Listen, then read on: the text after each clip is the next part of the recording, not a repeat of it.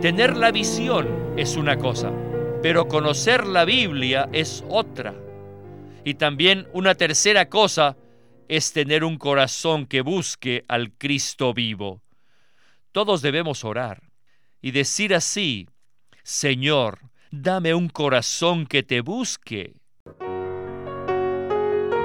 Bienvenidos al estudio Vida de la Biblia con Witness Lee.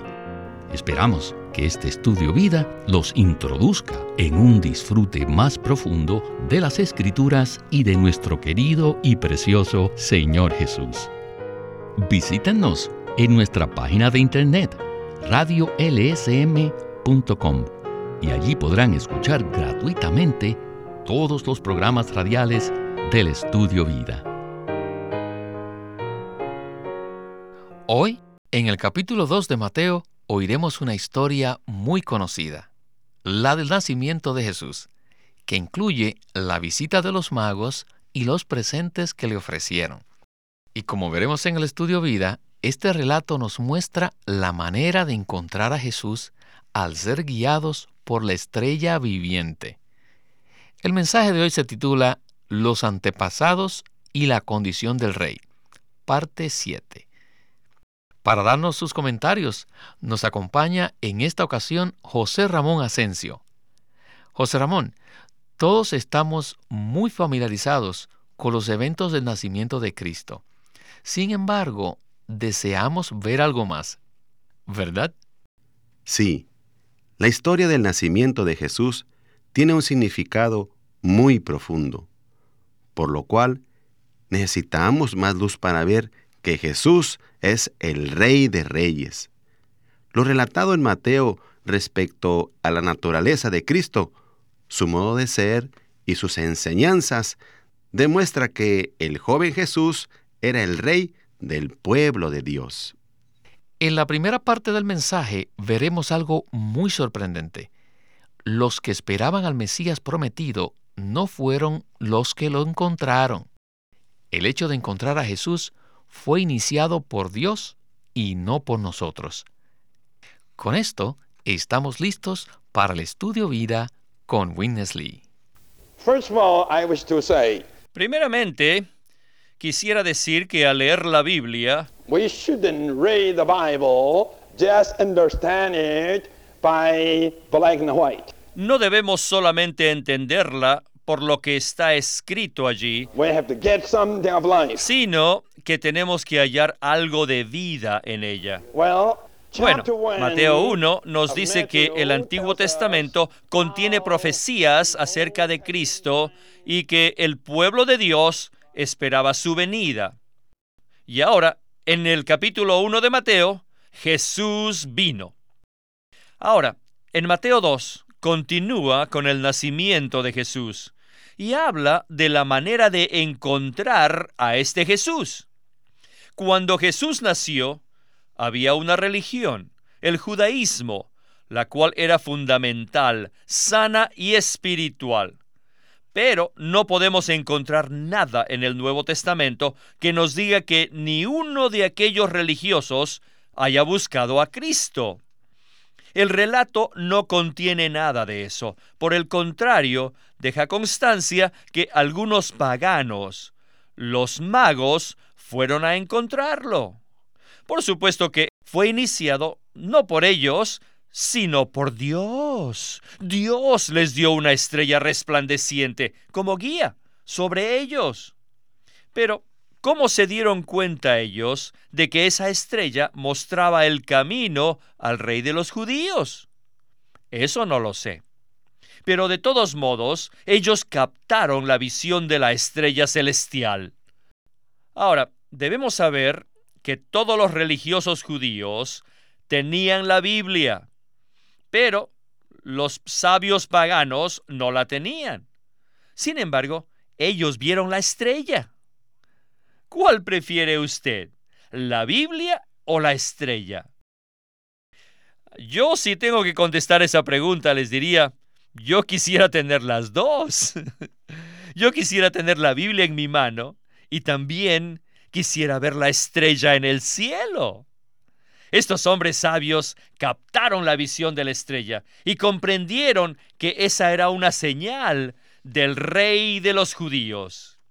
Así que debían ir a la capital de ese país y por tanto fueron a Jerusalén. Pero en este relato hay algo extraño, y es que en ese entonces ninguno de esos religiosos de Jerusalén fueron con ellos a buscarlo. Ellos tenían el conocimiento y hasta podían decirle a otros que el Mesías iba a nacer en la ciudad de David, que es Belén. Le podían enseñar esto a otros, pero ninguno de ellos fue a verlo. A ellos les gustaba tener el conocimiento de la Biblia, pero no de la persona viviente del Mesías. Esto comprueba que es posible tener el conocimiento de la Biblia, pero no tener un corazón que busca al Cristo viviente. Tener la visión es una cosa, pero conocer la Biblia es otra. Y también una tercera cosa es tener un corazón que busque al Cristo vivo. Todos debemos orar y decir así, Señor, dame un corazón que te busque quiero tener la visión y quiero conocer la Biblia, pero aún más, quiero tener un corazón para buscarte a ti.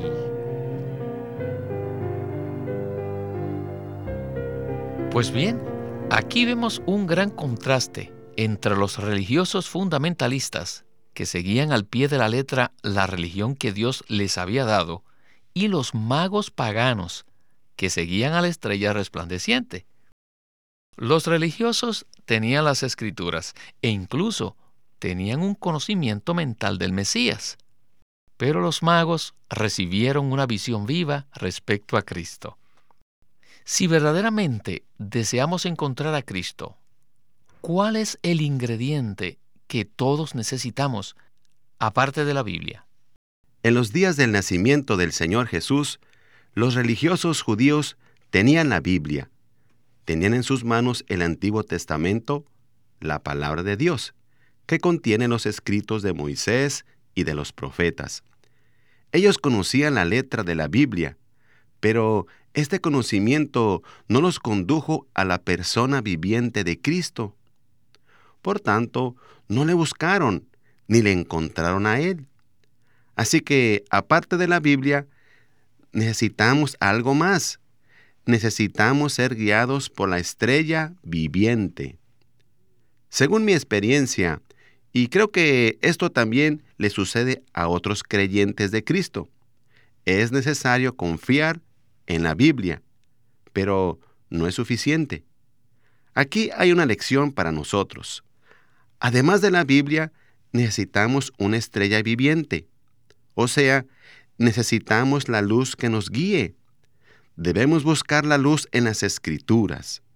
Si tomamos solamente las doctrinas o lo que está escrito en la Biblia de manera muerta, tendremos un conocimiento objetivo, pero no recibiremos la vida de Cristo. Cuando el Señor Jesús mismo vivía en la tierra, Él dijo que sus palabras son vida. Por tanto, debemos recibir la Biblia de manera que nos dé vida. Sí, por ejemplo, los religiosos escudriñaban las escrituras, pero no estaban dispuestos a venir al Señor Jesús. Por eso el Señor dijo en Juan 5, versículos del 39 al 40, Escudriñáis las escrituras, porque a vosotros os parece que en ellas tenéis la vida eterna, y ellas son las que dan testimonio de mí. Pero no queréis venir a mí para que tengáis vida. José Ramón, ¿no le parece a usted que esa misma historia se ha repetido una y otra vez? Correcto. Además de la letra de la Biblia, necesitamos una revelación de Cristo para recibir su vida. Todos podemos orar.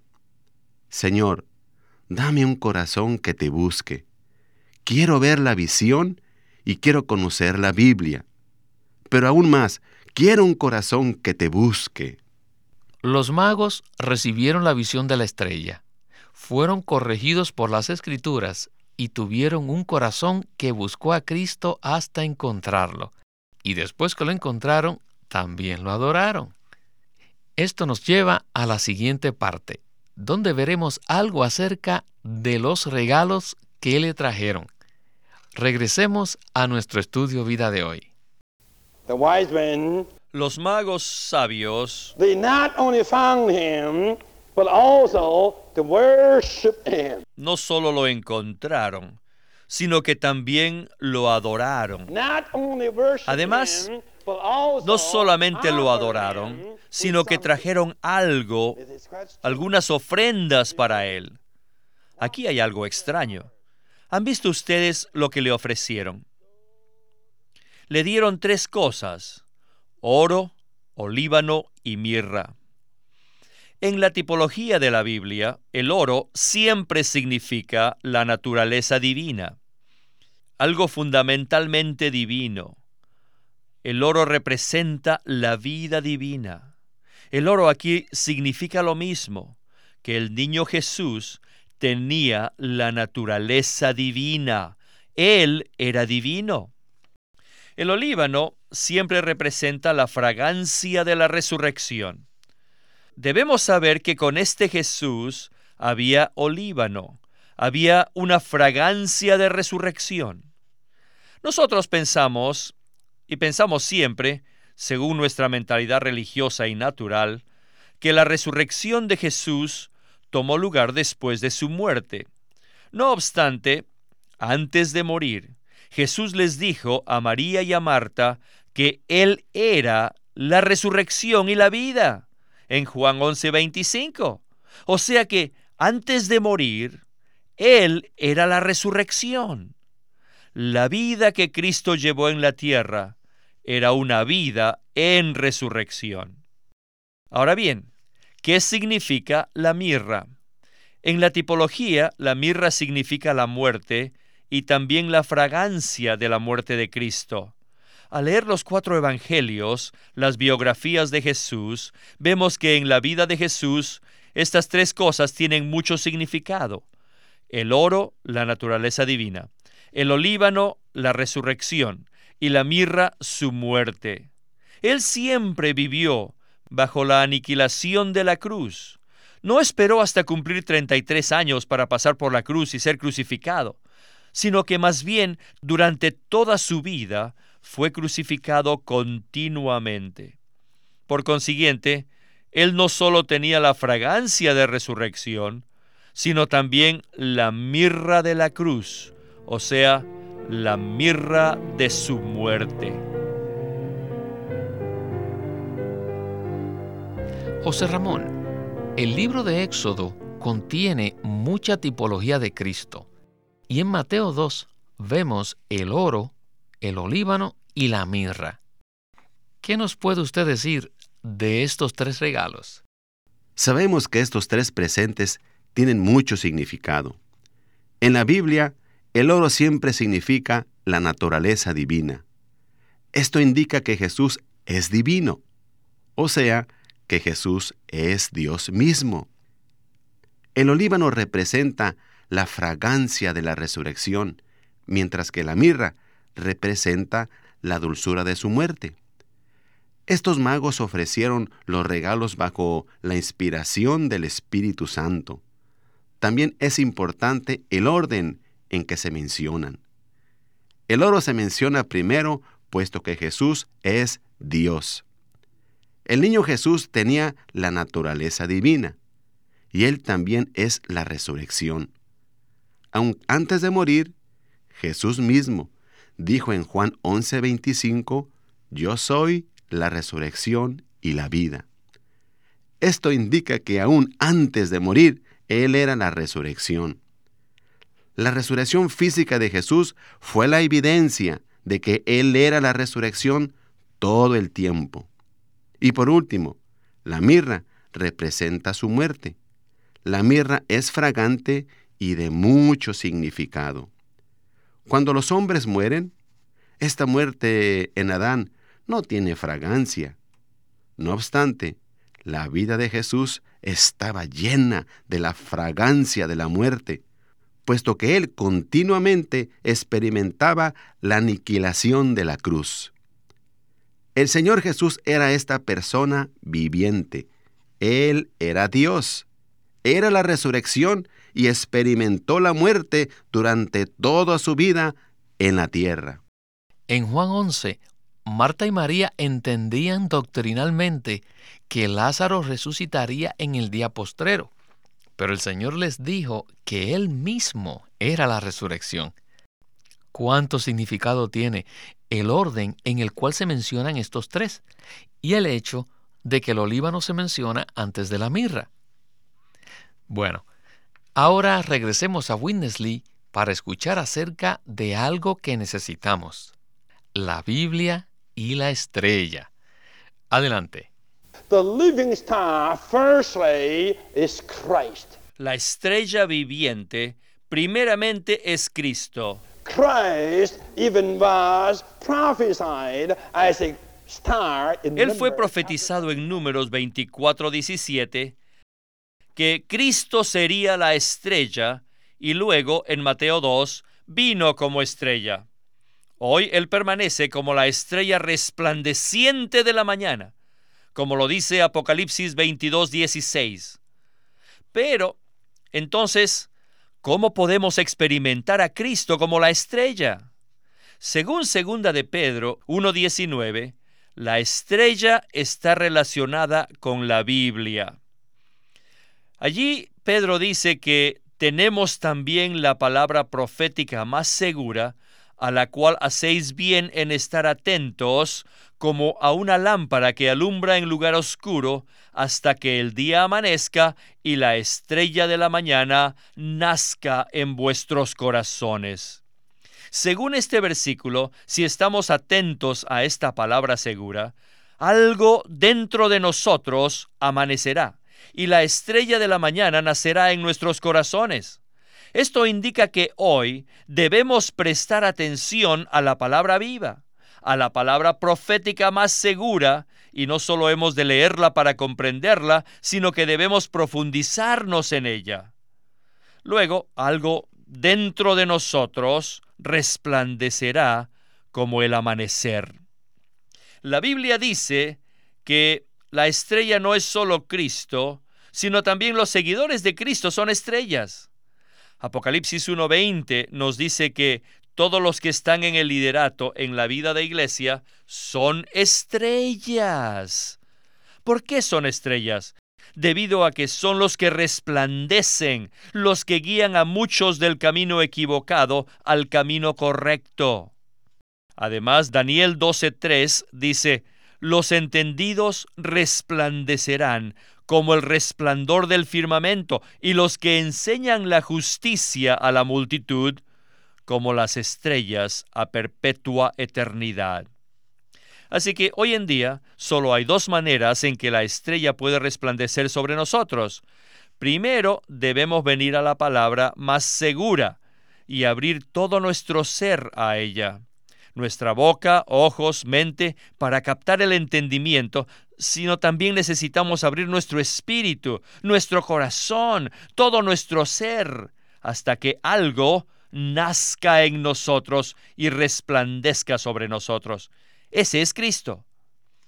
La segunda manera, aleluya, es acudir a los santos resplandecientes, los que siguen en pos de Cristo. Si acudimos a ellos, recibiremos luz y dirección, pues nos conducirán al lugar donde está Cristo. Qué maravilloso.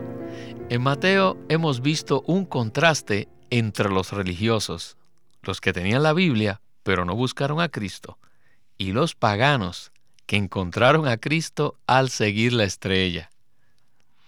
Esto está muy precioso. Hoy, para encontrar a Cristo, necesitamos estos dos, la palabra viviente y la estrella resplandeciente. José Ramón, ¿qué tal si nos comenta más acerca de esto?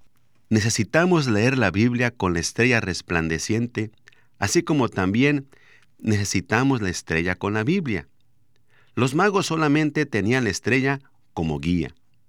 Por lo tanto, según su concepto natural erróneo, entendieron que deberían ir a Jerusalén, donde creían que debía estar el rey de los judíos. Pero su vida allí fue un error grande, que costó la vida de muchos niños. Si tenemos la revelación de Cristo en las Escrituras junto con la estrella resplandeciente, seremos conducidos a Cristo. Pero si solamente tenemos la Biblia sin estrella, entonces tendremos todo el conocimiento acerca de Cristo, pero sin disfrutar su persona viviente. Sin embargo, estos magos paganos vieron la estrella y la siguieron hasta llegar a su destinación. Y aunque cometieron un error, aún así llegaron a la persona de Cristo. Igualmente, muchos cristianos solamente leen la Biblia sin encontrar ni disfrutar a la persona de Cristo. Ellos piensan que conocen a Dios porque conocen los hechos objetivos, pero nunca lo han visto, como la estrella viviente. Según segunda de Pedro 1.19, debemos prestar atención a estar atentos a la palabra como una lámpara que alumbra en lugar oscuro hasta que el día amanezca y la estrella de la mañana nazca en nuestros corazones. Estar atentos a la palabra no solo es leerla, sino profundizar en ella hasta que algo resplandeciente nazca en nosotros. Este resplandor en nosotros será la estrella de la mañana. Tendremos algo resplandeciente, algo de los cielos, así como los magos vieron la estrella en el cielo. Entonces nosotros también nos convertiremos en estrellas, los seguidores de Cristo. Así como dice Daniel 12.3, que los justos resplandecerán como estrellas. Y en Apocalipsis 1.20 dice que los mensajeros, es decir, los que llevan la delantera en la vida de la iglesia, son estrellas o sea, que resplandecen porque han tenido experiencias vivas de Cristo. Vale la pena seguirlos a ellos, porque nos conducirán a Cristo. Por tanto, necesitamos los dos, la palabra viva de Dios y las estrellas que nos conduzcan a Cristo. José Ramón, a menudo se les exhorta a los cristianos a no seguir a los hombres, lo cual creemos es correcto, pero a la vez tampoco queremos menospreciar a estas estrellas que usted mencionó, aquellos que verdaderamente están constituidos de las experiencias de Cristo, ya que las vidas de ellos dan testimonio de la luz de Cristo. Claro, no seguimos a nadie ciegamente, sino que debemos seguir el resplandor del elemento divino de Cristo que ellos viven. ¿verdad? Sí. Y las vidas de estos creyentes resplandecientes siempre concuerdan con lo que la Biblia dice. Estos dos van juntos. El testimonio de las estrellas resplandecientes siempre concuerda con las escrituras. Por la palabra y el Espíritu recibiremos la visión celestial para que encontremos a Cristo y le demos nuestra adoración. Gloria al Señor. Este estudio vida nos sirvió como introducción para ver que Mateo es el Evangelio del reinado y por tanto nos presenta a Cristo como Rey. Esto quiere decir que nos esperan muchas riquezas en los programas venideros. José Ramón, muchas gracias por haber estado con nosotros. Gracias por estar aquí en su programa, hermanos.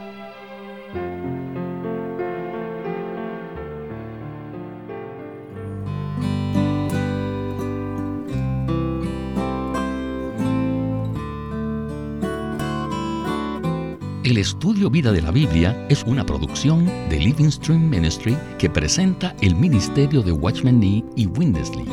Winnesley sirvió fielmente al Señor durante más de 70 años y culminó su labor con este exhaustivo comentario de todas las escrituras llamado El Estudio Vida de la Biblia.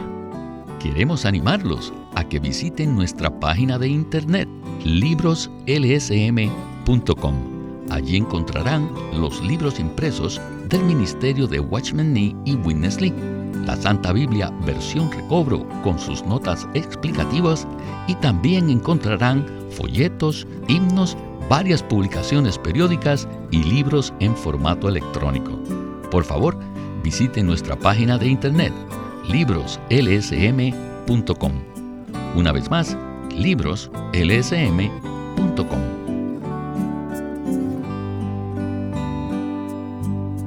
Queremos presentarles la versión recobro del Nuevo Testamento.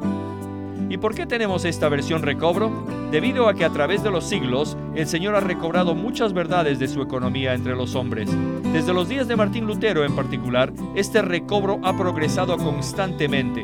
A partir de la justificación por fe, la cual fue recobrada en esos tiempos, hasta la verdad de experimentar la iglesia, el cuerpo de Cristo, vista y disfrutada por muchos cristianos hoy, este recobro ha sido como un hilo dorado que une la iglesia en el tiempo. Las verdades recobradas y la herencia de los creyentes deben ser poseídas y disfrutadas por todos los creyentes hoy día. El Nuevo Testamento versión recobro reúne en un solo tomo todos estos aspectos notorios del recobro de la verdad y la experiencia de la vida cristiana. Junto con el texto tenemos extensas notas de pie de página escritas por Witness Lee, a diferencia de anotaciones típicas para estudiar que giran en torno al contexto histórico, geográfico y biográfico de la Biblia, las notas de la versión recobro recalcan el contenido espiritual de la palabra de Dios, abriendo así la revelación de la verdad divina y subrayando la provisión de vida que está contenida en las escrituras. Al comienzo de cada libro se halla un bosquejo que presenta una síntesis completa del libro. Dichos bosquejos destacan el significado espiritual de los libros del Nuevo Testamento y nos dan una visión nueva, fresca y viva de cada uno de ellos. Ojalá que todos ustedes puedan tener acceso a conseguirse una versión recobro del Nuevo Testamento. Visite nuestra página de internet libroslsm.com. Una vez más, libroslsm.com. O llámenos a nuestro teléfono gratuito 1-800-810-1149. 1-800-810-1149. Además, si desean, pueden comunicarse con nosotros enviándonos un correo electrónico a estudiovida.com lsm.org. Una vez más, estudiovida.lsm.org.